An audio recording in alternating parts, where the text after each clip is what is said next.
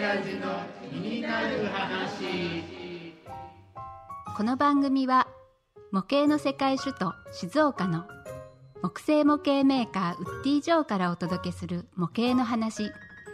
静岡には有名なプラモデルメーカーがたくさんありますがもともとは全てのメーカーで木製模型を作っていました。その創世記を知る数少ない男ウッディ・ジョーの毛のない親父が語る模型の話。どんな話が飛び出すかはこうご期待。それではどうぞ。はい。ということで先輩今日もよろしくお願いします、お願いします。お願いします。今日は先輩どんなお話を聞かせていただけますか？今日はあのええ。9月の29日から、はい。えー10月1日、ええ。ー29日ははい。業者日、はい。えー土日、えー、20 30日1日がはい。一般公開日にはい。なってます、ほうほうだから皆さんは、えー30日と10月1日に来ていただければ、はい。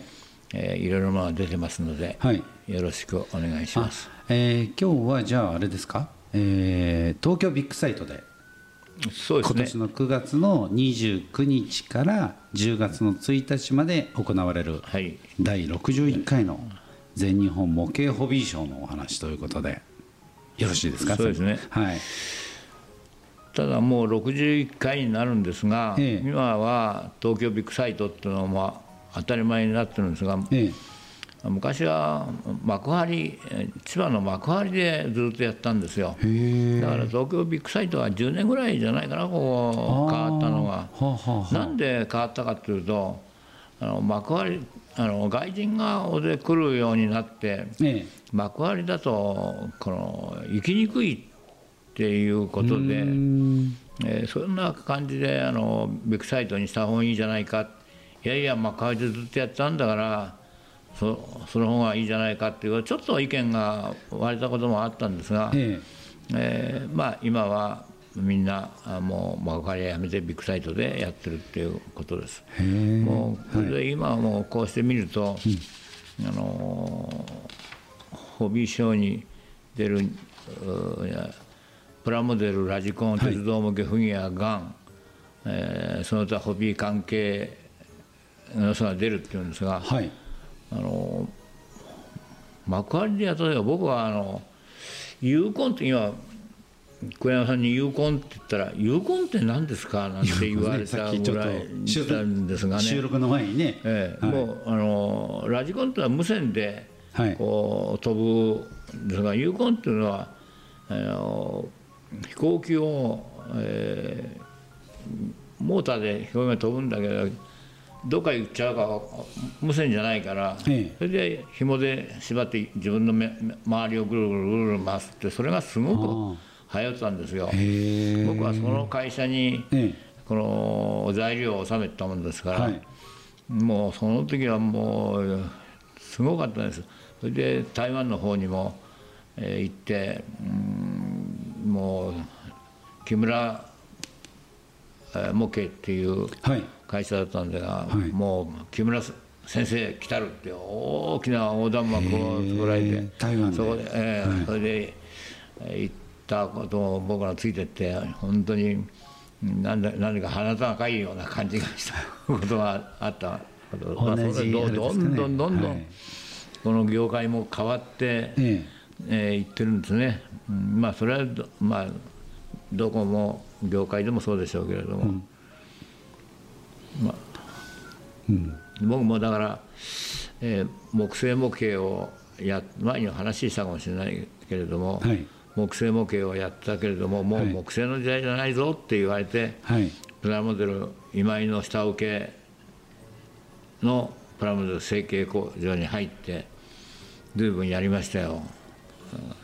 そんな思い出もえあります、あれ確かあのおじさんがもえうね、あそう。の今はもうのあの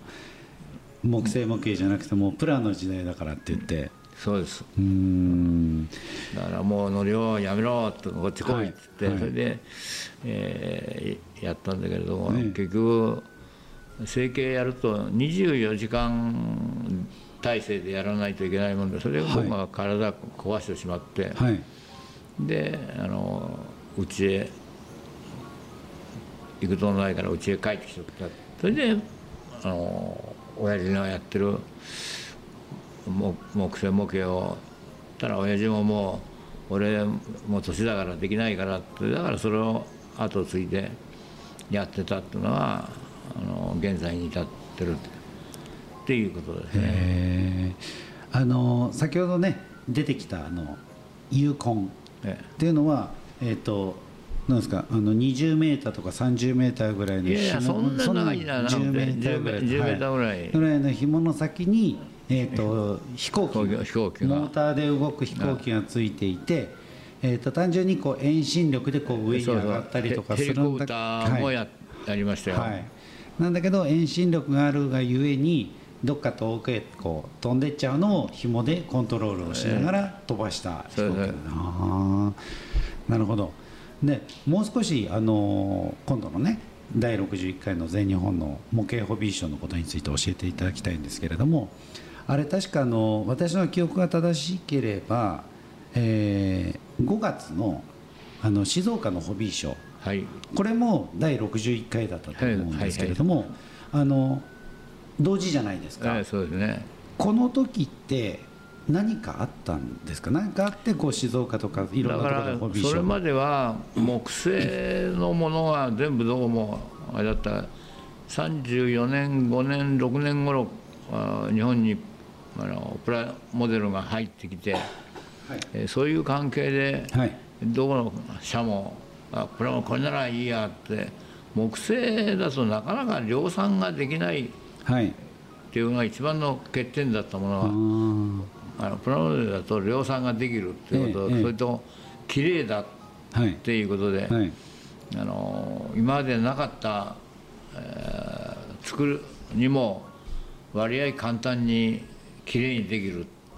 ていうことで、はい。プラモデルがすごくはまあ入ったっていうことですね。じゃあ実際にはプラモデルっていうのは今から60年とか65年とかぐらい前から実際にこう作り出したというか。そうですね。はい、それで、まあ、あのそれまでは木製だったものがプラモデルになったからそれをお披露目する場として静岡でも東京でもそういうホビーショーっていうものが立ち上がっていったっていうようそうなですね。なるほど。だからどんどん時代はあの過ぎていくから当時僕も整形やったけれども、はい。みんな金だから取り出すにはみんな手であの機械から出したけんもう今では自動でボンボンボンボンできるっていうような形でもうついこの間まではこうだったっていうものがもう通じない世の中だからついていくのが大変ですよ。なるほど。実際にウッディ・ジョーとしてはウッディ・ジョーは確かあの2003あ2002年でしたっけ、ねええ。創業なので、まあ、今年の、えー、と21年目、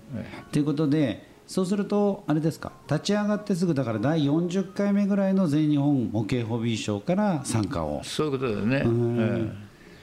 その前にもあの、静岡でやった時まあ20回目ぐらいかな。あのうちで、えー飛行機だこって、はい。タコも普通のタコじゃなくて飛行機の形をしたタコを、はい。あのあれは渥美産業がやったもう渥美産業がややめちゃったもんだから。じゃあ僕がそれをもう一回検討し直してやったらこれ面白いよ。あのホビーショーに出ろよって言われて出たこともあるんです。じゃあその頃は、まあ、常木教材としてえそうですね。実際に出た、まあ、出たというか商品だけなんかちょっと出したみたいな、えそうですね、はいはい。それでもすごく人気があって、え大勢で見に来てくれたりししたんですがね。じゃあまああのそんなね歴史のある第61回の全日本ホビーショー模型ホビーショー今度ね幕張あえっとビッグサイトで行われるわけですがウッディ・ジョーも当然出店はされる。そうですね、えーまあ僕ももう年が多いから、うん、ちょっと躊躇してるけれども、えやっぱ出てほしいってはい。頼まれればはい。ね、今までお世話になったものは簡単にやめるよってわけいかないからでだからいつまで続くのかなと思って。ま あ実際にあれですか、あの先ほど言ったプラモデルとかラジコンとかね。あの鉄道模型とか、まあ、その他ホビー関連業者ということで、まあ、ウディジョンは、まあ、当然のように木製模型を出される、はい、どんなものを実際に出品されるんですか、えーと今家康っていうことでちょっと家康ブームになってるもんですから、はい。えー今まで駿府城は見本というかこういう駿府城は、えー図面がないからはい。っていうような形で、はい。いろいろな学者があのこういう説だこういう説だっていう中から、はい。これが一番それに近いだろうっていうことでそれを再現して今やこの、えーホビーショーにははい。出展なんとか今間に合うように頑張ってやってるところです。えー。じゃあ当然あの前えー、と以前ね紹介してくれた、えー、と久能山東照宮の楼門とか。えそうですね、はい。久能田とあのローンもこの間、はい。16日から竹あかりが始まったんですよ、はい。ええええ15日の日に、えーまあ、招待をされて、はいえー会社からも何人かではい。行って夜行ったもんで怖いんですよ。夜は階段が高いしもう 転げ落ちそうになるんじゃないかなと思って、ええ。まさかあれですか先輩。あの久能海岸の方から登ったんですかいやいやそれはとても夜じゃとってもできできないから、はい。あのロープウェイ。ロロープウェイで行ったんですよね、ええ。それでも、えー家康の眠ってる石棺の前まで行ってお参りをしてきましたよ。ええ何とも言えないこう雰囲気で、はい。そこまで行く人はなかなかないもんだから、はい。こう何とも言えないこうししんとしたちょっとそこにこう佇まったってみんなでああってまあ大変だった登ってくるの大変だったということもあるかもしれないけど、ええ何かああここに家康眠ってるなっうんて思ったら、はい。何かこう気持ちがはい。だからすごくまあいい経験したなと思って僕は何回も何回も言ったけど今までは昼間だったもんですから、ええええ今回は夜本当そういう夜の後特にそういうこう霊感っていうのが、はい。そういうものが浮かぶっていうのが。そうですね、はい、またあのねその雰囲気に竹あかりがね一役を買ってくれてるのかなとも思うんですけど、はい、小屋さんは、はい。あの家康はどこに眠ってると思いますか？僕は、えー、と久能山に眠ってると思ってあます。あそうですか、はい。僕も、えー今みんなに聞くと大体の人は日光東照宮にはい。祀られてるって、はい。あれは霊だけが僕は向こうに行ってはい。遺体はなぜかなぜかっていうと昔は土葬だったんですね。はいはい。土葬のものをじゃあ一部を持ってくってどうして持ってきますか？一部を持ってっているよってみんなよく一般の人に聞くと一部を日光にも土葬にしてじゃあ右手を持ってったの左手を持ってったのっていうことになっちゃうわけでしょ？そうですね。だから霊霊魂をだからうちでも山にお墓があるけれども、はい。うちでも祀ってあるけれども、うんうちではえー祭壇の前でお参りするけれどもやっぱりお墓も今日行かなきゃと思ってもう雨降ってるもんだからどうしようもないから明日にしようかなと思って、はいはい。いるんですがね、はい。まあそんなわけで、えうん、やっぱお墓はうん実際にお骨が当時は、えーそのまま遺体がってはいいうことでしょうけれども、だからってうちに祭壇にお参りしないわけじゃない。いいると思っていつえもはいはい「親父助けてよ」っていうようなことをお参りすることもありますよ。はいなんかこう思わぬところでね、あの先輩のこう信仰心というかね、あのそういうなんでしょう、ねちょっとこうスピリチュアルという一言で片付けるのかあれですけどでもやっぱりこうそのね僕はあの今先輩と一緒にあのポッドキャストをねやらさせていただいている中でその考え方っていうんですかね、あのものの考え方っていうのがすごく僕は好きだなと思って、まあ、今一緒にあの指名もねあの受けましたので、まあ、そういうのもあるんですけどやらさせていただいてるんですけれども何かそういうこう考え方っていうのはあの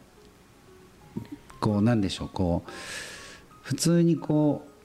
うなんだよ数学とかみたいな答えのないものなので、まあ、その本当に考え方一つっていうのがすごくあのあるんじゃないかなというふうには思っていやだから僕はね、はい、まあ親父の祭壇の前でこの間も随分悩んだことがあった時に「はい、親父おふくろ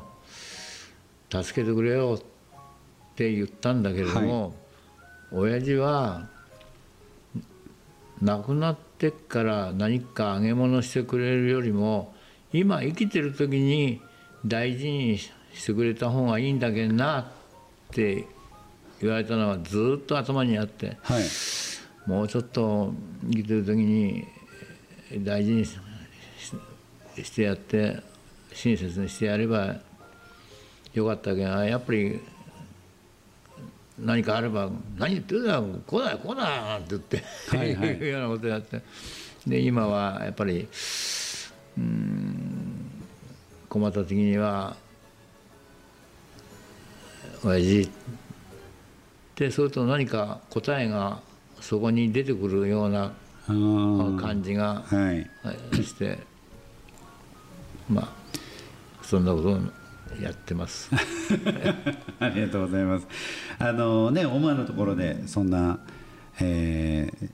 先輩の信仰心というか、ね、そういうものもあのお聞きしましたが実際には他にも、えーと、福山城とか、そういったお城関係とか船とか、まあ、そういったものを作って、えーと、あと、まあ、キットの販売。その他にもなんか今年から新しく取り組まれるっていうそのホビーショーでのね、ええ、あの展示の時に何か新しいことに取り組まれるっていうふうに、えええー、とうちのものが作ってる人が、うん、なかなか作るに難しいどうしてっていうことですか。ら、はい、今まで一度もやったことないけどそこでじ、はい、作る実演をやって、はい、お客さんから何か質問があった時に、そうそう答えこういうとこはこういうふうにやるといいよとかっていうふうに、うん、やってみようかなって初めての試みだけれども、はい、そんなことをやってみようかなと思っています、はい。はい、ちなみにもう何を作るか決まってるんですか？いやそれはまあこれからね、え。あのこんなものを今でもあの質問が多いとかそういうものを何点か持ってって、うん、あの例えば、えー、わらぶきの屋根を春にみんな苦労してるからこれはこうしてこういうふうにやるとい。いですよとか、はい、でじゃああの例えば、えー、東照宮のこう細かいものあるものをじゃあどういうふうにこうこういうのはどうしてこういうふうにっていうことをあのそこで説明して多分お客さんの方からも今自分が作ってるけれどもこの辺がちょっと分かりにくかったんだけれどもどうしてやったらっていうものを僕も今この東照宮の楼門を作ってるんですが、はい、うんやっぱり細かいもんだからやっぱ大変で、だけどこうやってながらこう指先を使う図面を見て、えー、あここあなんだここ間違えてた。こういうふうに書いたらしっかり読まないで途中まで読んでよく運転免許証の話が変わるけど運転免許証の時にあの途中まで読んで、えー、あこれはペケだとか丸だとかって やるのと同じで、はい、もうちょっとこうしっかり読んで、はい、ここはこうしてくださいよということをやればああなるほどなるほど。今、ね、この間は、えー、ローボンの白木作り使って作ったんですが、はい、今は塗装のものを作って今度はしっかり最初からよく読んでやろうと思って、なるほど。今やってる最中です。ということはあれですよね。あのウディジョ通信なんかでもいろんなね作られた方の苦労話なんかを紹介しておりますが、ええ。まあ、実際にね作ってみてどうもここうまくいかないよみたいな方も、あの実際にねブースの方に遊びに来てくれればそこの場であのもしかしたらその持っていってる商品があのを使いながらこうやってやったらいいよっていう説明も聞けるかもしれない、というそうですね。ことでね。あのはいぜひ困ってはいる方来て、はい見て、はい実際にそうでやっぱりあの電話で話してもなかなかわからない。そ,、ね現場でこうこういうとここうこうしてやったらいいでしょっていうことをね、言うとよくわかるから、ぜひままた来ていただければとそ思ってます。ぜひ、あのこれ、えー、と参加が一般の方はですね前売り券が1000円当日券が1200円というふうにはなっておりますのでぜひですね皆さん、あの一般の方は、えー、と9月30日の土曜日10月1日の日曜日、えー土曜日は9時半から17時半えー日曜日は9時半から16時半という時間になっておりますのでぜひですね足を運んでいただいて足を運んだらぜひねあの DJ の毛のない親父のところをね訪ねていただければとはいまたよろしく。思っております。はい、ということで、あの今日もね、あのホビーショーの話から、あの信仰心の話までまたまたあのいろんな幅広いお話を聞くことができましたが、はい、非常に先輩勉強になりました。はい。えーまたね番組への質問感想なんかはですねぜひあの info アットマークウッディジョー .com までぜひお気軽にお寄せいただけたらというふうに思っております。ということで先輩今日もはい。ありがとうございました、どうもありがとうございました。